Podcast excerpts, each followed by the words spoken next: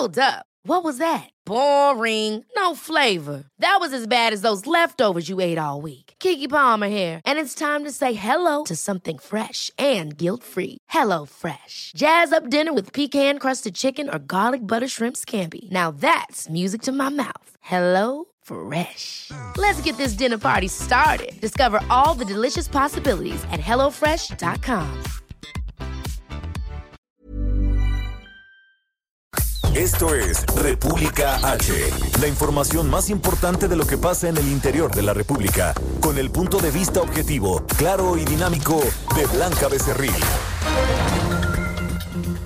Hola, hola, muy buenas noches. Yo soy Blanca Becerril. Esto es República H. Son las 9 de la noche en punto de este miércoles 4 de noviembre del año 2020. Y yo lo invito, por supuesto, como todos los días, a que se quede conmigo porque en los próximos minutos le voy a dar toda la información más importante generada hasta el momento para que usted esté bien informado de lo que ha ocurrido en las últimas horas en el territorio nacional y también, por supuesto, lo que está pasando allá en Estados Unidos con la elección histórica, ya se lo decíamos el día de ayer, que se llevó a cabo este 3 de noviembre en la Unión Americana. En estos momentos, pues sigue la disputa, sigue el conteo de votos, pero sigue la disputa sobre todo entre eh, pues los candidatos a la presidencia de Estados Unidos. Joe Biden, el candidato del Partido Demócrata, hasta este momento tiene 264 votos electorales. Acuérdense que la cifra mágica, el número mágico son 270 votos para que eh, pues este esta persona pueda ser el próximo presidente de Estados Unidos. En este momento, Donald Trump, actual presidente, que estaría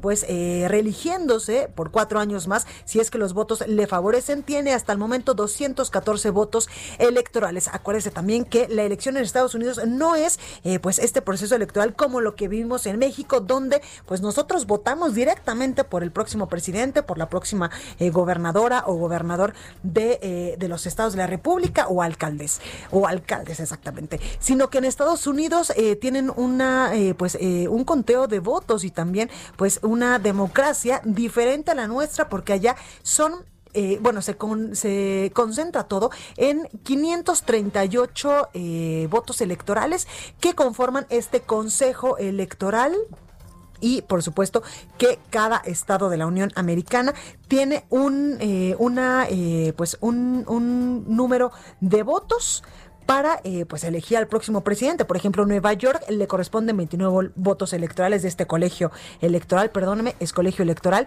Y, eh, por ejemplo, Minnesota, 10 votos electorales. El que más tiene eh, son California con 55 votos electorales, donde por ciento ahí el demócrata Joe Biden ganó, ganó eh, en este estado de la, de, la Unión Americana. En contraste, por ejemplo, Florida se lo llevó Donald Trump, que tiene 29 votos electorales. Le digo, en estos momentos está todavía el conteo de votos, pero sobre todo, eh, pues van, van a, seguir estos días. Algunos analistas han dicho que incluso hasta el viernes, porque hay muchos votos eh, anticipados de las personas que pidieron de esta manera pues ejercer su derecho eh, democrático allá en Estados Unidos por el asunto del coronavirus, por supuesto. Así que todavía falta contar muchísimos votos que llegaron por correo. Por ejemplo, en este momento a Joe Biden, el candidato demócrata, que tiene 264 votos de, de acuerdo con muchísimos, eh, con muchísimos eh, conteos, le faltarían solo seis votos electorales para el número mágico de 270 y ser el próximo presidente de Estados Unidos. Es decir, por ejemplo, si se lleva Nevada con seis votos electorales, ya estaríamos conociendo al próximo presidente de Estados Unidos. Unidos. Sin embargo, pues todavía hay muchos, muchos estados de la Unión Americana, como por ejemplo Georgia, que tiene 16 votos electorales, o Carolina del Norte con 15 votos electorales, y Pensilvania, que también es uno de los estados, eh, o, sí, de los estados que le han llamado pues la joya de la corona, porque tiene 20 votos electorales que en teoría pues estarían eh, yéndose a la campaña y al candidato Donald Trump. Así que como usted puede ver, las cosas todavía se pueden mover mucho en Estados Unidos. Hay quienes dicen que literalmente casi, casi que ya tenemos nuevo presidente o bueno, más bien que ellos, los que viven en Estados Unidos, ya tienen un nuevo presidente y sería Joe Biden, porque solo le faltan pues seis votos electorales. Evidentemente yo me iría con cautela y hay que ver cómo pues eh, cómo se mueven estas cifras en las próximas horas y en los próximos días. Bueno, hay que arrancar ya con la información nacional y vamos a un resumen de noticias. En resumen. La Secretaría de Salud Federal reportó 635 muertes más por coronavirus en México, con lo que suman 93.228 y registró otros 5.225 casos confirmados para un total de 943.630 casos de coronavirus. Olga Sánchez Cordero, secretaria de Gobernación, se reunió en privado con gobernadores priistas. Destacó la presencia de los gobernadores de Coahuila, Miguel Ángel Riquelme, y de Colima, José Ignacio Peralta, quienes forman parte de la Alianza Federalista. Mientras los gobernadores que forman parte precisamente de la Alianza Federalista hicieron de nuevo un llamado al secretario de Hacienda, Arturo Herrera, para iniciar un diálogo sobre el presupuesto de egresos del próximo año, el cual deberá ser aprobado antes del 15 de noviembre. Presidente de México, Andrés Manuel López Obrador, pidió a los exfuncionarios involucrados o acusados en casos como la entrega de sobornos de la empresa Odebrecht a no esperar a que haya un juicio y presentarse ya a declarar de manera voluntaria. Escuche. Yo sé que el juez eh, regresó la solicitud a la fiscalía para que se mejorara o se enriqueciera, que se reforzara la averiguación una persona está involucrada o se le está acusando y es eh, inocente, pues que muestre disposición para declarar, presentarse. El que nada debe, nada teme. La Fiscalía General de la República informó sobre la captura hoy de Alfredo L. en Ciudad Juárez, esto en Chihuahua, integrante del grupo delincuencial de la línea, presuntamente relacionado con el homicidio de seis niños y tres mujeres en Bavispe, Sonora. Por decreto presidencial, el próximo lunes se adelantará la mitad del aguinaldo para los funcionarios del gobierno federal con la intención de que puedan aprovechar el buen fin que se llevará a cabo del 9 al 20 de noviembre. Reporte vial. Y vamos rápidamente con mis compañeros que andan en, en, las calles de la Ciudad de México. Daniel Magaña, muy buenas noches. ¿En qué punto de la capital del país te encuentras? Secretario Blanca, muy buenas noches. Nos ubicamos aquí en la zona de pues, la avenida Fray Servando. Para las personas que utilizan esta vialidad para pues, desplazarse hacia la zona del eje 3 Oriente, pues han mejorado mucho las condiciones vehiculares, incluso pues de manera ágil se podrán incorporar en dirección a la avenida Oceanía, o bien las personas que continúan sobre la avenida pues Fray Servando en dirección hacia la avenida Francisco Morazán. En este punto se están realizando obras, únicamente tenga cuidado con la reducción de carriles. El reporte muy buenas noches. Gracias, Daniel. Cuídate. Hasta luego. Hasta luego. Augusto Atempa, buenas noches. ¿Tú dónde te encuentras? Blanca, el avance sobre la Avenida de Revolución es bastante bueno, tanto para los automovilistas que van hacia el sur como para aquellos que van hacia la zona de Miscuac. El avance es, es, en el tramo del eje 10 sur hasta la Avenida Molinos, un tramo que se podrá recorrer en un tramo de, en un lapso de aproximadamente 10 minutos. Solo verán detenido el paso en la zona de Barranca del Muerto a causa del transporte público que realiza maniobras en la zona. Blanca, es una muy buena opción para aquellos que buscan regresar a casa utilizando la Avenida Revolución. Pues ahí tenemos la información, Augusto. Gracias, volvemos contigo al rato. Seguimos pendientes. Gracias. La nota del día. Bueno, y por supuesto que la nota del día hoy en muchísimos medios, o me atrevería a decir yo, en todos los medios a nivel internacional, es la elección que se llevó ayer a cabo en la Unión Americana para, pues, eh, votar al próximo presidente de Estados Unidos. Y Joe Biden gana esta tarde en Michigan y está a solo seis votos para ganar la elección en la Unión Americana. Con el triunfo de Michigan, Joe Biden, el candidato demócrata, está cada vez más cerca de ganar la elección presidencial de Estados Unidos. De acuerdo con proyecciones, el líder demócrata está a poco de juntar los 270 eh, votos electorales que necesita. Michigan, Pensilvania y Wisconsin eran los tres estados que en las primeras horas de hoy pues se encontraban dominados por Donald Trump y que pues podían eh, dar un giro a la balanza o un giro en, en, en los resultados electorales electorales. Sin embargo, debido al conteo de votos por correo, el candidato demócrata pues remontó. ¿Qué le parece si vamos con mi compañero Juan Guevara, periodista de Houston, de Now Media, quien está en la línea telefónica para que nos platique pues cómo se vivió el ambiente postelectoral allá en Estados Unidos? Juan, ¿cómo estás? Buenas noches. Mi queridísima Blanca, buenas noches. Bueno, quiero decirte que llevamos prácticamente 20 horas sin dormir cubriendo esta elección que parece ser maratónica, sin embargo, es posible, y subrayo la palabra posible, que esta noche pudiéramos tener una definición. Fíjate, eh, ayer todo apunta a que Biden en este momento ganaría estado de Arizona. Queremos recordarle a nuestra audiencia, Arizona ha sido un estado republicano específicamente de John McCain. Ustedes se acuerdan, John McCain, un, un senador importante. Claro. Y una de las razones, una de las razones por las cuales Arizona está votando precisamente por Joe Biden y no por Donald Trump es por los constantes ataques que tuvo Donald Trump con Joe Biden y la esposa, eh, perdón, de John McCain y la esposa de John McCain y la familia de John McCain. Hace un mes eh, apoyaron directamente a Joe Biden.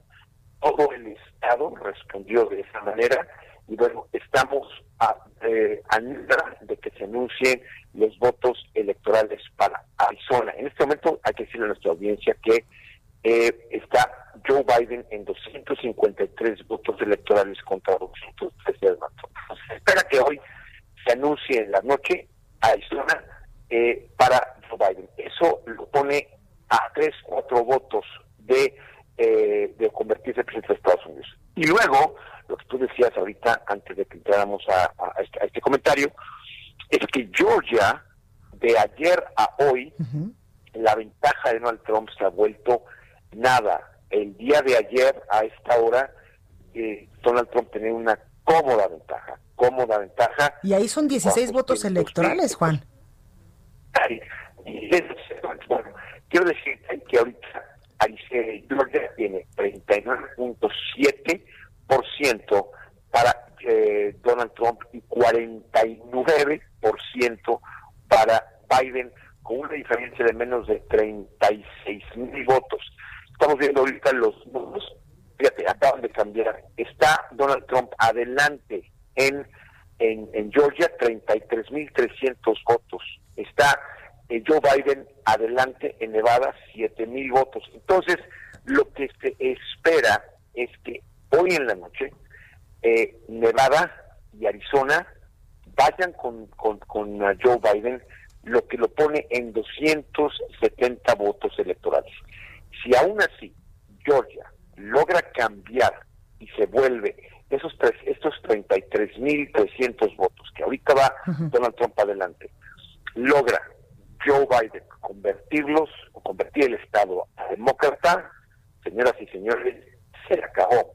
Ahora, eh, ¿qué ha pasado? Donald Trump ya la está viendo venir. En las fuentes que tenemos en la Casa Blanca nos están diciendo que Donald Trump se encuentra deprimido. La palabra que usaron fue deprimido en este momento porque se está empezando a dar cuenta de que la realidad es que de, de 24 horas antes al día de hoy, Donald Trump está empezando, ahora sí que le está cayendo el 20 de que pudiera perder la elección. ¿Qué hizo ayer en la noche? Instruyó a su equipo legal de campaña en que pusiera recursos legales para impugnar elecciones en Wisconsin, en Michigan y en Pensilvania. Es decir, está pidiendo a las cortes que, haga, que hagan conteos, que impugnen la elección. Es decir, ya estamos empezando a ver un conflicto post-electoral porque los números ya no le favorecen a Trump. Eh, por otro lado, Biden está pidiendo paciencia. El claro. dio un pronunciamiento hoy en la mañana a eso de las cuatro y media, cinco de la tarde, hora de México, en donde él decía que eh, él no se iba a pronunciar como ganador, pero que estaba seguro de que la elección ya la había ganado, pero que iba a esperar, que era muy importante el el, como decimos en México, ¿no? El, el, voto por voto. Casi, por casi. Pues ahí lo tenemos, Juan Guevara. Muchísimas gracias por este reporte tan completo como siempre. Les mandamos un abrazo, estamos pendientes. Gracias y ya vete a dormir, por favor, que si no te va a dar algo. gracias, Juan. Bueno, saludos, gracias. Bye. Entrevista. Bueno, y precisamente para ah, hacer un balance del proceso electoral en Estados Unidos, eh, tengo en la línea telefónica y me da mucho gusto saludar a Enrique Berruga. Él es ex embajador de México en Naciones Unidas. Ex embajador, muy buenas noches, ¿cómo está? Muy bien, Blanca, con el gusto de saludarte, encantado de estar en tu programa. Gracias, ex embajador. Pues usted le sabe y le sabe súper bien a estos asuntos y eh, pues quiero preguntarle cuáles son sus eh, primeras eh, pues impresiones de este proceso electoral allá en Estados Unidos, donde hace unos momentos decíamos que ya estamos casi a nada, a horas o a días de que se pueda anunciar al próximo presidente de la Unión Americana.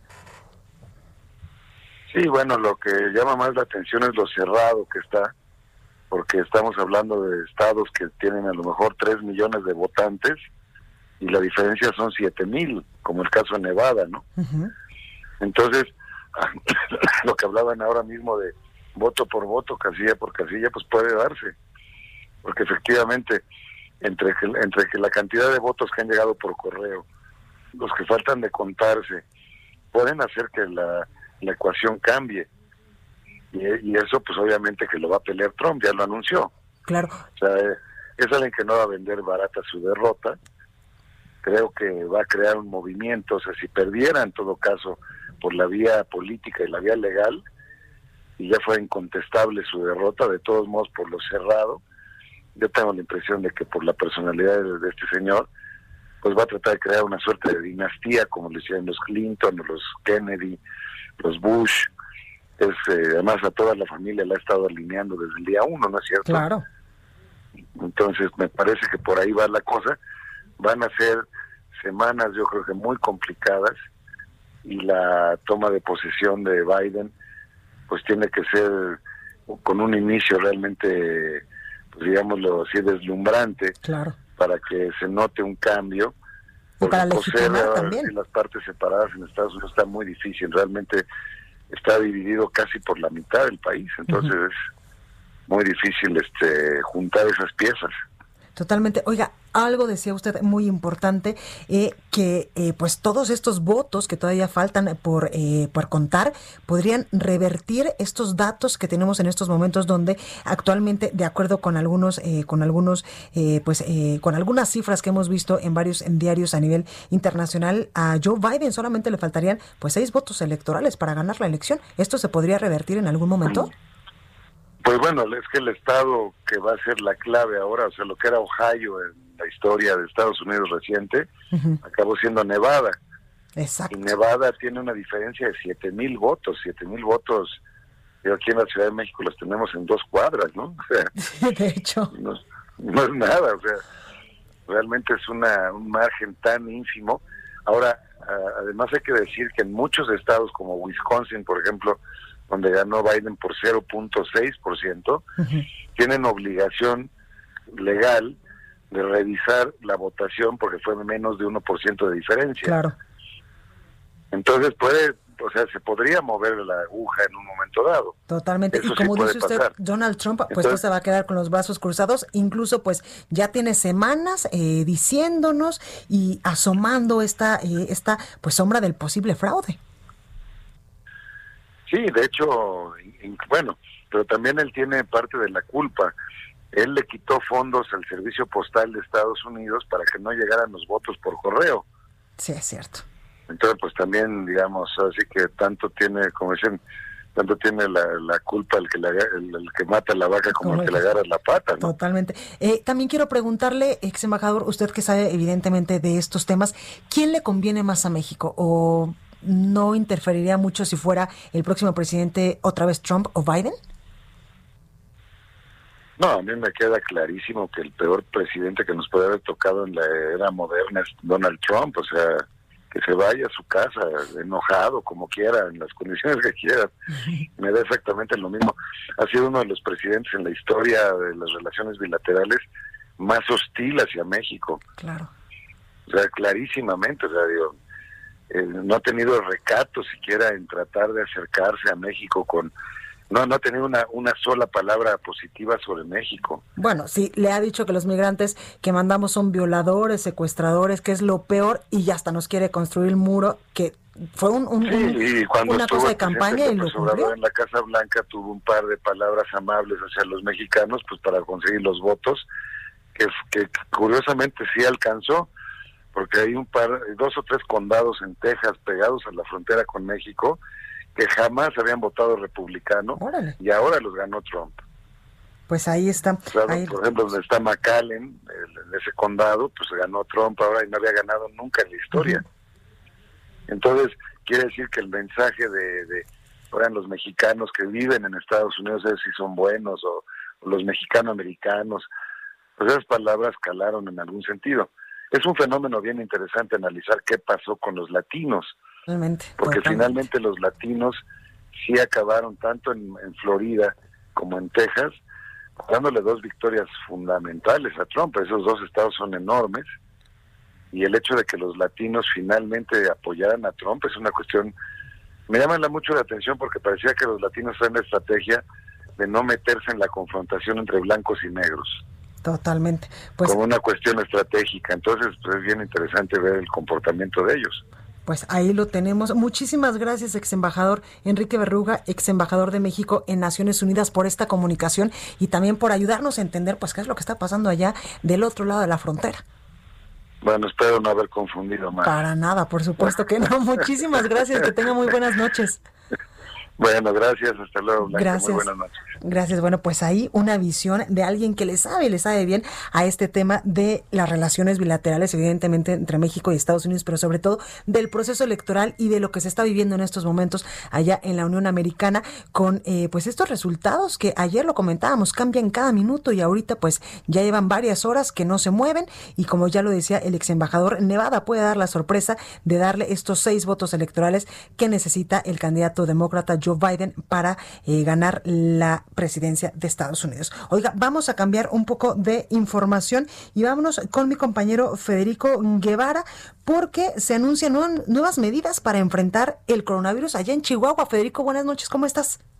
Buenas noches, efectivamente, como tú bien comentas, unas muy duras para mucha gente, medidas han sido tomadas por el, el, gobierno del estado, en el sentido de que a partir del día de hoy todos los establecimientos deberán de cerrar a las 7 de la noche, de 7 a 6 de la mañana. Y los fines de semana, los supermercados deberán de estar cerrados. Este tipo de medidas eh, son para tratar de evitar las aglomeraciones y tratar de reducir el número de contagios que hoy por hoy tienen, tienen en jaque ya al sistema de salud aquí en Chihuahua, en donde ya técnicamente no hay una capacidad hospitalaria, solamente un solo hospital queda, queda disponible para, para poder atender, que es el hospital militar, y de ahí en adelante, este, pues eso es la realidad. El gobernador del estado fue muy puntual al decir que se trata de nuevas medidas de restricción, sobre todo económicas. Eh, van a estar cerrados los supermercados, las grandes cadenas de supermercados, pero los, los, aquellos, aquellas tienditas de barrio, aquellas tiendas que sean menores a 300 metros cuadrados, ellas van a poder permanecer abiertas. Es decir, que ahora en Chihuahua, de lunes a viernes, va a estar todo abierto hasta las 7 de la noche y, y sábado y domingo permanecerá cerrado absolutamente todo. También el transporte público se va a reducir. Las empresas que tienen tercer turno van a tener que reducir su personal. El transporte público va a cortar también a las 8 de la noche. Los servicios de transporte, como los taxis, eh, van a poder operar, curiosamente, lo que es las plataformas digitales, ya sea el Didi o Uber, esas no se les va a permitir trabajar únicamente hasta las 9 de la noche. Una serie de medidas que esperemos que funcionen en momentos en que Chihuahua se encuentra, como te digo, en un, en un semáforo rojo, pero con un grave problema para poder atender a la población. Pues ahí tenemos la información, Federico. Muchísimas gracias. Cuídate mucho. Gracias, igualmente. Buenas noches. Gracias. Bueno, y como parte de la estrategia de reforzamiento para prevenir y evitar contagios, así como un incremento de las hospitalizaciones de coronavirus, el gobierno de la Ciudad de México lanzó la campaña informativa No bajemos la guardia. La jefa de gobierno, por supuesto, Claudia Sheinbaum, explicó que la nueva campaña se desplegará en toda la ciudad y cuyo objetivo pues es advertir a la población que no se debe de, de desear pues regresar al semáforo epidemiológico color rojo y que por ello, pues hay que protegerse. Por ello, la importancia de que eh, pues todos, todos nos informemos a través de esta campaña, no bajemos la guardia. Y también con el objetivo de reforzar la infraestructura hospitalaria y la atención de pacientes con coronavirus en Chihuahua, Coahuila, Durango, Nuevo León y en Querétaro, el Instituto Mexicano del Seguro Social, el IMSS, presentó un plan de atención con acciones específicas para cada estado de la República, de estos que le comento. Destaca, por ejemplo, la expansión hospitalaria contempla eh, pues esta, esta reconversión de 668 camas durante noviembre en hospitales del Seguro Social de las cinco entidades que yo le acabo de comentar. Y es que, como lo hemos dicho a lo largo de todos estos meses y sobre todo de estos últimos dos dos meses, cuando pues eh, ya la Ciudad de México pasó a semáforo color naranja, es que no hay que bajar la guardia, hay que seguirnos cuidando porque el coronavirus todavía sigue muy latente en la población mexicana y como usted lo ha visto, pues las cifras no bajan, no bajan, al contrario, todos los días la Secretaría de Salud a través de, del director general, por ejemplo, de epidemiología, nos da nuevas cifras del aumento de casos positivos y también lamentablemente del aumento en el número de personas que han muerto durante toda esta pandemia en México por el coronavirus. Así que no hay que bajar la guardia, por favor. Vamos a un corte. Yo soy Blanca Becerril, esto República H, no se vaya, que yo vuelvo con más. Continúa escuchando a Blanca Becerril con la información más importante de la República en República H. Regresamos. Estamos de regreso con la información más importante de la República en República H con Blanca Becerril, transmitiendo en Heraldo Radio. En resumen, Mario Delgado solicitó licencia para separarse de su cargo en la Cámara de Diputados a partir de mañana y asumir la presidencia de Morena los próximos días.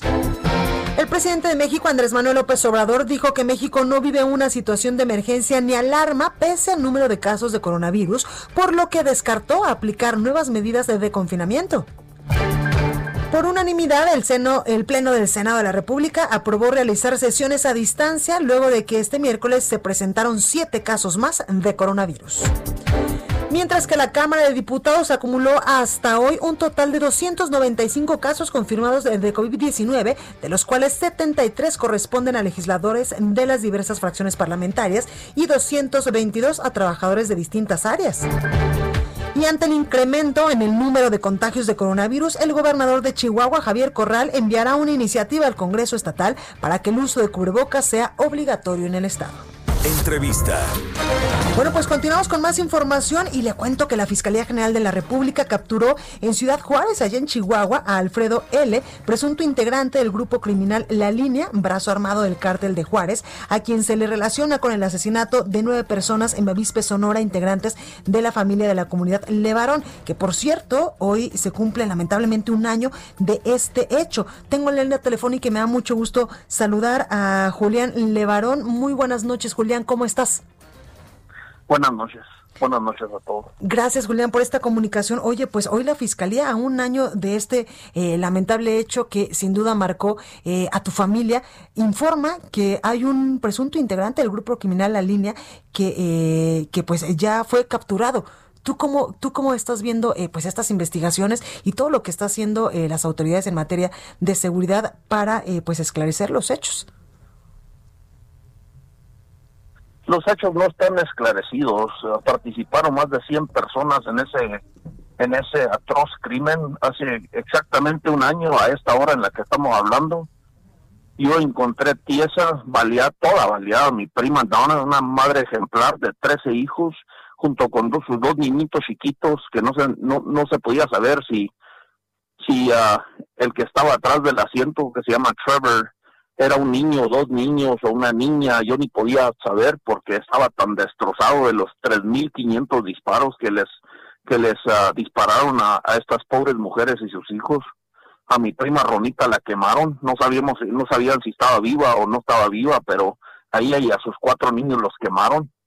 Y, y a Cristina que salió de su carro levantando los brazos, ahí es donde le, le, dispararon. Y la idea de que venga un año después, el día del, en que se cumple un año a darnos el mismo atole con el dedo que dan en las mañaneras a la gente es un insulto porque nomás una persona ha sido ah, procesada por ese crimen y ni siquiera fue uno de los que disparó. Claro. Oye, Julián, ¿han tenido acercamientos con las autoridades eh, en materia de seguridad, incluso con el propio presidente Andrés Manuel López Obrador, para exponerle esto, esto que nos estás contando? Eh, pues ha habido reuniones con ellos, pero eh, nuestro caso nomás es un reflejo de, del mismo caso que sufren 56 mil familias en lo que va de este sexenio, que han sido ah, asesinados, 56 mil mexicanos, 100 por día. Claro. Oye, leía también yo, eh, pues, declaraciones de, de, Julián Levarón, donde incluso, pues, él reprochaba impunidad a un año de, de, de, estos lamentables hechos y también achacaba, pues, todo esto a la corrupción que actualmente hay en el gobierno federal. ¿Tú qué opinas de esto? Pues en Estados Unidos está detenido Genaro García Luna, está detenido el secretario de la Defensa. Yo creo que esto es un fiel reflejo de la experiencia que tienen todos los mexicanos, de una seguridad, un monopolio que hay en la seguridad, donde no se le da seguridad a, a, los, a los mexicanos, donde los... Ah, en el caso de nosotros en, Sonora está detenido y acusado de delincuencia organizada y, y presuntamente de haber participado en el crimen en contra de nuestra familia, el director de seguridad pública de Janos. Y esto son, es la corrupción que nosotros vivimos. La detención del general, del, del, secretario de la defensa en Estados Unidos, uh, es, es bastante, o sea, nos ilustra claramente la pudrición que hay en las instituciones, que no cambia con el líder de, de, ah, del Ejecutivo y, y, el Poder Judicial, que, que a todas luces es absolutamente inservible, casi el 100% de impunidad. Claro. Oye, Julián, eh, quiero preguntarte, evidentemente no confías en las autoridades y no tienes fe en que en algún momento pues van a esclarecer estos lamentables hechos que, como yo lo decía, pues marcaron de una forma atroz a tu familia. Pues mira, ya, duraron un año. La justicia que, tarda es la justicia que se, que, que se niega. Y, ah, y la verdad es que ellos nunca van a enfrentar realmente la justicia, como no lo van a enfrentar los asesinos de 56 mil mexicanos, no más en lo que va de este sexenio. Y la verdad es que todos los mexicanos, y me incluyo, tenemos sangre en las manos, porque en todos nosotros hemos permitido que gente que tenga un monopolio en, en el servicio de seguridad y un monopolio en las armas y un monopolio en, en, en, en la policía, y que, y que no le den seguridad a la, a la comunidad y se escuden en, en, en, en, las elecciones, donde el voto es secreto y ha sido un cheque en blanco para, para que una sarta de inútiles uh, básicamente se, se, roben la libertad de 130 millones de, de mexicanos. Y eso eso es lo que estamos enfrentando. Y lo mismo con el poder judicial que a todas luces es, es absolutamente inservible. No puede ser que tengan un monopolio en la justicia con el 100% de impunidad Totalmente. Julián Levarón, muchísimas gracias por esta comunicación. Entiendo que es un día difícil para ti para, y para toda tu familia, en verdad de corazón. Pues deseamos que pronto eh, pues tengamos más pistas de esto que sucedió en verdad. Gracias, gracias por esta comunicación. Dios les bendiga, buenas noches. Gracias. Bueno, pues hay un, un testimonio en verdad que bastante triste de, como lo decía Julián, de el calvario que pasan muchísimas familias en el país por estos, por estos lamentables hechos, cuando pues les separan literalmente de sus familiares, se los matan, se los secuestran y en mil cantidad de atrocidades más que hace la delincuencia organizada. Oiga, ¿qué le parece si vamos eh, con mis compañeros que andan en la Ciudad de México, eh, pues recorriendo estas calles para ver pues cómo está esta noche? Daniel Magaña, ¿a dónde te moviste? ¿Qué tal, Blanca? Bueno, pues información para las personas que abandonan la zona centro de la ciudad, pues ya te refería que han mejorado las condiciones vehiculares para trasladarse hacia la zona de Oceanía. Se están realizando obras, se están haciendo algunas adecuaciones en las banquetas a partir de la zona de Congreso de la Unión, pero bueno, pues realmente ya sin complicación vial para poder incorporarse hacia el eje troncal metropolitano, este tramo del el eje 3 Oriente, la avenida Francisco del Paso y Troncoso, viene para trasladarse hacia la Tapo o bien en el sentido inverso en dirección hacia los ejes viales de la zona sur de la ciudad. El reporte.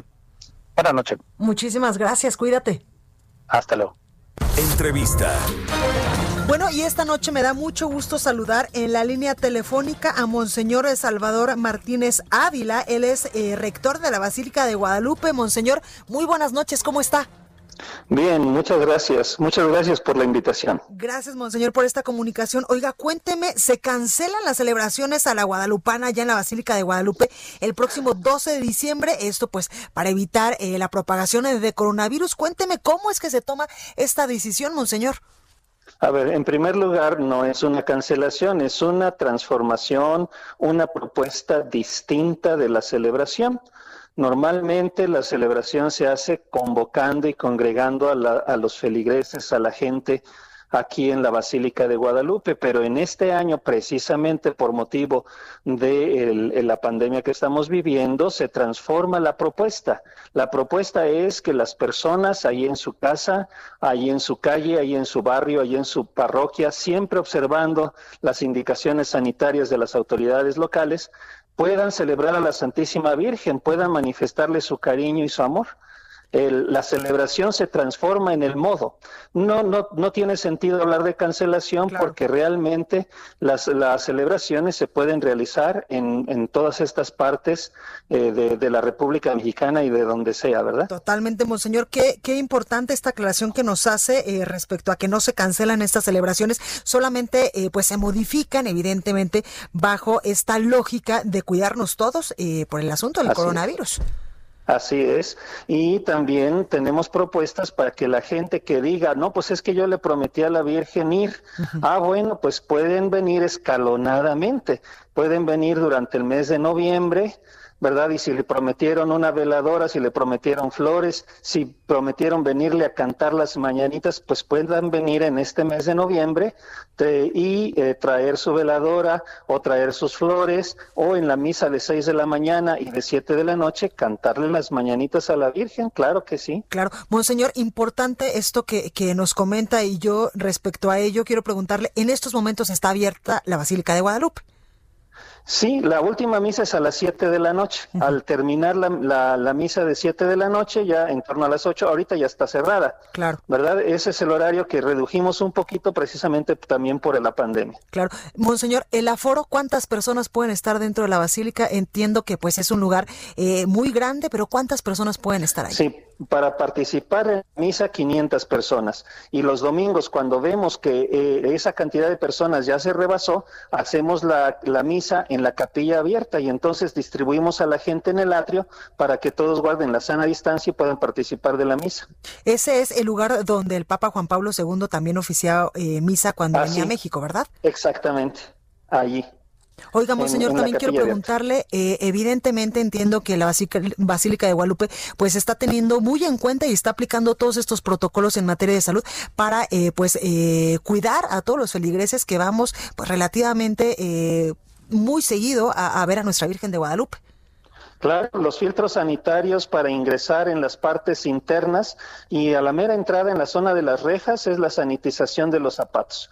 Y después ya cuando van a entrar algún, algún interior, se hace la toma de temperatura, el gel, ¿verdad? Para que las gentes, y obviamente todos deben traer su cubrebocas para que puedan acceder y participar en lo que ellos, en lo que cada persona quiera, eh, de visita a la Virgen, de participación en la misa, así es. Claro. Monseñor, ¿se están oficiando misas? ¿Se está eh, llevando a cabo algún eh, tipo de, celebración, por ejemplo, bodas o, 15 años que, pues, relativamente, eh, pues también la Basílica de Guadalupe en algunos momentos realiza este tipo de eventos? Sí, sí se están realizando, claro, en, estos tiempos pues son pocas, ¿verdad? Porque la cantidad de personas bajó ahorita la posibilidad de hacer fiestas y todo eso y entonces pues sí, son pocas las celebraciones que se hacen de ese tipo, pero sí se hacen. Monseñor, por último, preguntarle, eh, o más bien eh, pedirle que, eh, pues, si usted quiere, darle un mensaje a todas aquellas personas que, pues, cada año íbamos el 12 de diciembre a celebrar y a cantarle las mañanitas a, nuestra Virgen. ¿Qué les diría? Y también se puede mandarle usted un mensaje, pues, para que no bajemos la guardia. Usted que tiene, pues, como diría mi abuela, la vara alta ahí con la Virgencita. Claro que sí, ¿no? Pues en este año animarlos, ¿verdad? A que seamos creativos y a que eh, pidamos a la Santísima Virgen, como se ha hecho en muchas otras ocasiones a lo largo de la historia de México, que nos conceda librarnos de esta pandemia y que nos mantenga todos sanos. Y eh, pues a, estar pendientes de, de celebrarla y de quererla mucho, de hacerle nuestros signos de cariño eh, pues en el momento oportuno y en el lugar adecuado. ¿eh? el 11, 12 de diciembre, pues ahí en nuestras casitas. También lo podrán ver por los medios de comunicación, por, por las plataformas de Internet de la Basílica. Vamos a transmitir de forma diferida todas las celebraciones para que en su casa puedan participar. Pues ahí lo tenemos, Monseñor Salvador Martínez Ávila, rector de la Basílica de Guadalupe. Muchísimas gracias por esta comunicación. De nada, a sus órdenes, ¿eh? Cuídese mucho, gracias. Hasta luego, muchas gracias. Reporte vial. Bueno, y Augusto Atempa, ¿dónde estás esta noche? ¿Cómo estás? Blanca, yo me encuentro en la zona sur de la ciudad y es que para los amigos que van a utilizar una de las importantes avenidas, que es la de los insurgentes, hay muy buen avance desde periférico hasta la zona del caminero. Esto es en ambos sentidos. Y otra de las avenidas que también presenta muy buen avance es la carretera Picacho a Jusco. Para todos aquellos que suben hacia, hacia la Jusco, que viven en esa zona, hay muy buen avance en ambos sentidos. No verán afectación eh, mayor más que la de los semáforos, pero pasando estos puntos, la circulación es constante hacia la zona eh, para todos aquellos que van hacia el sur o que buscan llegar hacia periférico utilizando la Picacho a Jusco. Blanca, el reporte. Muchísimas gracias, Augusto. Descansa. Igualmente. Entrevista. Oigan, y ya le decíamos nosotros que por decreto presidencial el próximo lunes va a haber una buena noticia para todas aquellas personas que trabajan dentro del gobierno y es que se va a adelantar la mitad del aguinaldo para los funcionarios del gobierno federal, pues esto con la intención de que puedan aprovechar de mejor manera y tener eh, pues eh, un poco de dinero para eh, pues comprar algunas cosas si es que así lo decidimos en el Buen Fin que se llevará a cabo del 9 al 20 de noviembre y por cierto el Instituto Mexicano del Seguro Social presentó un protocolo para realizar las compras del Buen Fin. Acuérdese que en el Buen Fin pues hay muchos negocios, eh, también eh, pues muchas marcas que ofrecen descuentos y ofrecen también incluso pagar a meses sin intereses o empezar a pagar, no sé, tal vez en enero para que pues podamos hacernos de algunas de algunas cosas para eh, pues aprovechar este Buen Fin.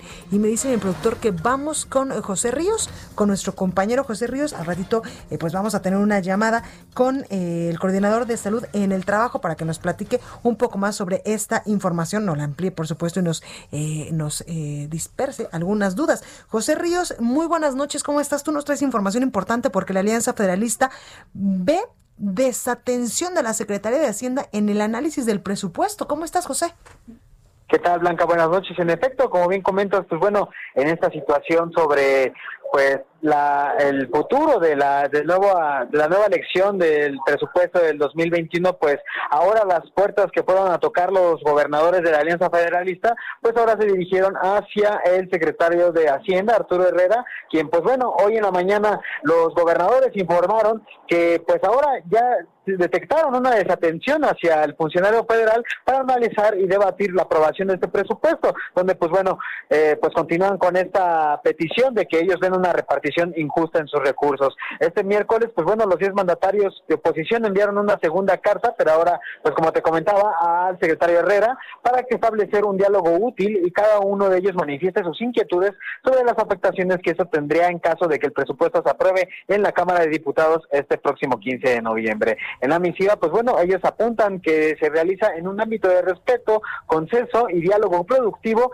y pues bueno, que no agotarán tampoco la discusión y las propuestas pero sin, em, sin embargo, mejor dicho, Blanca, pues el tiempo se está agotando, pues como recordemos, pues hasta este 15, pues se prevé la aprobación de este presupuesto. Los mandatarios aliancistas recordaron que desde el pasado 21 de septiembre ellos han estado a la disposición de dialogar con el funcionario en el marco de respeto, sin politizar y banalización del tema, al cual, pues bueno, consideran como urgente atender. Cabe recordar, Blanca, pues que bueno, que esta semana ha sido un poco complicada para los mandatarios, pues este han insistido al presidente Andrés Manuel López Obrador a dialogar sobre estos aspectos.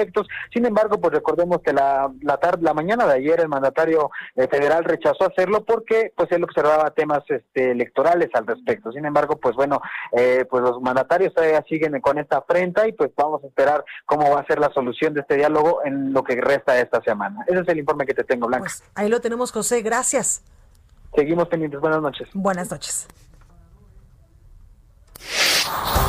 Bueno, y vamos a la entrevista que hace unos momentitos yo le contaba que eh, pues eh, por decreto presidencial se va a adelantar la mitad del aguinaldo para eh, pues aprovechar las ofertas que vienen en el buen fin. Tengo en la línea telefónica y saludo con mucho gusto por supuesto al doctor Manuel Ortega Álvarez, él es coordinador de salud en el trabajo. Doctor Manuel, buenas noches, ¿cómo está? Bien, Blanca, muy agradecido de esta oportunidad de platicar contigo, con tu auditorio. Gracias. Oiga, pues cuénteme sobre esto y también sobre pues estos eh, protocolos que presentó también el Instituto Mexicano del Seguro Social para realizar compras del Buen Fin bajo todos estos eh, pues estos esquemas en materia de salud y evitar la propagación de coronavirus. Es correcto, Blanca. Como sabes, el gran reto que tenemos como nación y como el planeta entero es poder lograr una reactivación económica, pero sin poner en riesgo la salud, eh, tanto trabajadores como clientes en este caso, y esta es la razón por la cual eh, nos han solicitado como Instituto Mexicano de Seguridad Social contribuir a tener una serie de lineamientos muy claros que de hecho fueron publicados desde mayo para todas las empresas, pero ahora ajustarlos a los centros de venta, todas las tiendas, para que hagan este cumplimiento muy puntual y así poder tener este evento todos los años esperamos, pero con estas condiciones de seguridad sanitaria. Totalmente, doctor. Qué, qué importante esto que nos dice, porque muchos de nosotros, pues todavía nos da un poco de miedo, esa es la palabra y hay que decirlo, ir a centros comerciales o, empezar a, a, regresar a esta nueva normalidad por el temor de que en algún momento, realizando alguna compra, pues pudiésemos contagiarnos de coronavirus. Así es, es que algo como dices que nuestro segundo enemigo a vencer después del coronavirus pues, es justo la falta de información. Entonces, desde el instituto hemos generado tiempo atrás una serie de estrategias para dar a conocer a, público en general pues, información eh, precisa, confiable y algo que hemos desarrollado es una plataforma educativa con cursos eh, abiertos, gratuitos, disponibles 24/7, es decir, pues 24 horas del día, los 7 días de la semana, eh, donde hemos ido abordando diferentes temas para eh, prevenir el COVID y para eh, poder reactivar la economía y hacer un retorno saludable. Y recientemente liberamos, ejemplo, un curso que se llama El Buen Fin en la Nueva Normalidad. Oiga, ¿y este curso dónde lo pueden tomar? ¿Es en línea? ¿Tiene algún costo? ¿Es gratuito? Es gratuito, está en línea, se encuentra dentro del curso que tenemos en la liga de Link, Link significa cursos en línea Inc. y la, liga se pone eh, en, cualquier buscador Link, aparece, pero la liga completa es link.in.gov.mx y ahí van a encontrar una serie de cursos que tienen que ver con, la prevención de COVID, con el retorno saludable, y este curso en particular es un curso muy breve, dura dos horas, y aborda precisamente todas las eh, estrategias que se tienen que tomar para poder desarrollar este buen fin con toda la seguridad sanitaria que tiene que tener tanto por las empresas que estén participando como los clientes que acudan. Totalmente, totalmente. Doctor, y también una buena noticia que pues por decreto presidencial el lunes se va a adelantar la mitad del aguinaldo, que mucha falta nos hace a muchos. Es correcto. Y, justo de esto trata, de que vamos a hacer un gasto racionalizado, bien meditado, bien balanceado, pero que por un lado podamos eh, cubrir las ideas que tengamos, eh, unidades primarias, eh, algún gusto que queremos dar por ahí sin comprometernos, y podamos aprovechar este evento eh, que por cierto ahora amplía el, plazo, precisamente es otra estrategia más para que en lugar de que sea un fin de semana, claro. digamos casi dos semanas, poder de esta forma acudir a lo largo de estos días y evitar aglomeraciones, que es otro punto más que estamos tratando de evitar. Y darle un poco de aire también eh, pues a todas estas personas que lamentablemente durante este confinamiento y esta emergencia sanitaria no han tenido ventas. Así es, justo de eso se trata, que sea un ganar-ganar para todos. Totalmente. Pues ahí lo tenemos, doctor Manuel Ortega Álvarez, coordinador de salud en el trabajo. Muchas gracias por esta comunicación. Con mucho gusto. Gracias. Si me permites, ¿Sí? Eh, les doy un teléfono por si alguien tiene alguna duda, quisiera tener alguna información más precisa. Claro. Es un 800 que tenemos aquí en, el, en el IN, es 800-953-0129, 800-953-0129, y ahí estamos de lunes a sábado, de 8 de la mañana a 8 de la noche, y los domingos incluso de 8 a 2. Cualquier duda que tengan respecto a la nueva normalidad y a este evento de el buen fin en la nueva normalidad, con mucho gusto ahí podemos recibir sus dudas y darte la orientación que necesita. Pues ahí lo tenemos, doctor. Muchas gracias. Buenas noches. Al contrario, gracias. Gracias. Y precisamente hablando del tema de coronavirus, yo le decía hace unos momentitos que el gobierno de la Ciudad de México lanzó una nueva campaña informativa a la ciudadanía. Esto pues para reforzar la estrategia de prevención y evitar contagios, así como un incremento de las hospitalizaciones por coronavirus en la capital denominada No Bajemos la Guardia, que es algo que pues yo reiteradas veces se lo digo en este espacio. La jefa de gobierno, Claudia Sheinbaum, explicó que dicha campaña se despliega en toda la ciudad y su objetivo principal es advertir a la población sobre que no se debe de regresar al semáforo epidemiológico color rojo y que por ello pues hay que protegerse. Acuérdense que en estos momentos estamos en semáforo color naranja, pero con alerta porque lamentablemente los casos de coronavirus en la Ciudad de México siguen en aumento y también las hospitalizaciones. La campaña se muestra, dijo la jefa de gobierno, en el sistema de transporte colectivo Metro, imágenes y muebles urbanos, puestos de periódicos y revistas, Metrobús, túneles, en fin, en muchos puentes también en las principales avenidas de la Ciudad de México, así como en pantallas digitales. La campaña se muestra eh, en imágenes y muebles urbanos, como ya le decía, dentro de las instalaciones del Metrobús, también del metro, así como en túneles, bajo puentes y en todos estos lugares, eh, pues importantes para que todos nosotros podamos concientizarnos de que no hay que bajar la guardia, de que hay que seguirnos cuidando. Yo se lo digo de manera muy reiterativa, hay que seguirnos lavando las manitas, como diría Pimpón, con agua y con jabón, porque de esta forma pues evitamos la propagación del coronavirus. También tener una sana distancia de un metro, metro y medio entre las personas y lo más importante, yo sé que hay un debate enorme entre si, si sirve o no sirve el cubrebocas, pero usted, por si las dudas, diría mi abuela, póngaselo porque se ha eh, demostrado a nivel internacional que protege y también pues evita la propagación del coronavirus. En fin, a seguirnos cuidando y a no bajar la guardia. Yo soy Blanca Becerril. Yo los espero el día de mañana en punto a las 9 de la noche. Que esté muy bien. Cuídese mucho.